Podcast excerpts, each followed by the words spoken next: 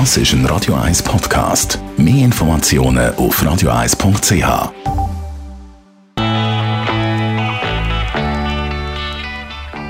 Der Radio 1 Beziehungstyp mit der Paartherapeutin Danja Schifftan. Präsentiert von Paarship, die Schweizer Online-Partneragentur. Paarship.ch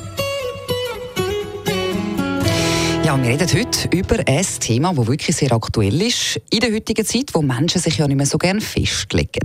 Es gibt da nämlich die sogenannte Backup-Beziehung. Das ist das, wenn man zum Beispiel am Daten ist, sich mit verschiedensten Leuten trifft, um jemanden kennenlernen, aber man hat noch jemanden im Backup, wo man immer könnte treffen, falls gerade sonst nichts so ein recht zu laufen kommt. Die Frage ist jetzt natürlich aber, ist das etwas Schlaues oder doch eher nicht?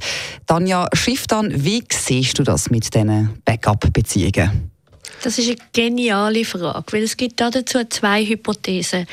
Die eine ist, ja, es tut mir halt Zeit versüßen und gibt mir so ein bisschen Raum herauszufinden, wer passt denn wirklich zu mir. Mhm.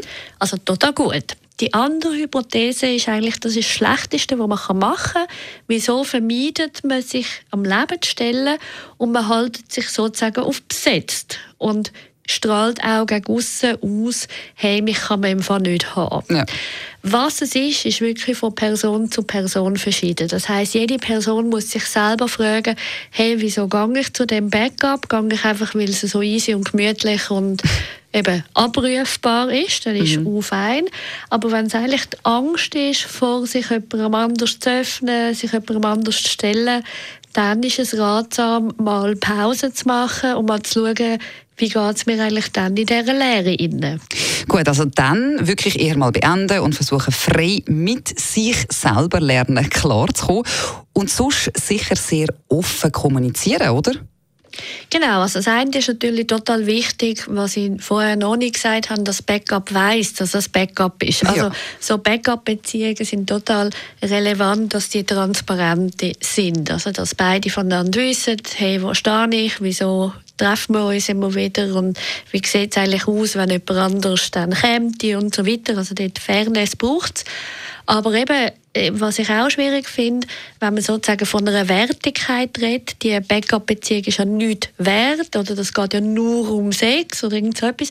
Das ist es gar nicht, weil für viele ist so eine Backup-Beziehung eben sehr, sehr relevant für Selbstwert stärken, um sich eben überhaupt körperliche Bedürfnisse, eben wie Sex können holen, wie wirklich können, ähm, sich lebendig fühlen und vielleicht auch in der Übung bleiben. Also wie viel hat das eine höhere Relevanz?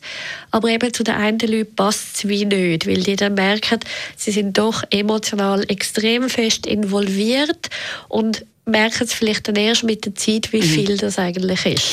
Ja, es ist definitiv nicht ganz einfach und nicht etwas für jedermann, so eine Backup-Beziehung. Vielen herzlichen Dank, Tanja Schrift, an alle die Tipps. Und ähm, ja, äh, beschreibt von ihr, können Sie natürlich wie immer nachlesen auf radio1.ch als Podcast. Das ist ein Radio 1 Podcast. Mehr Informationen auf radio1.ch.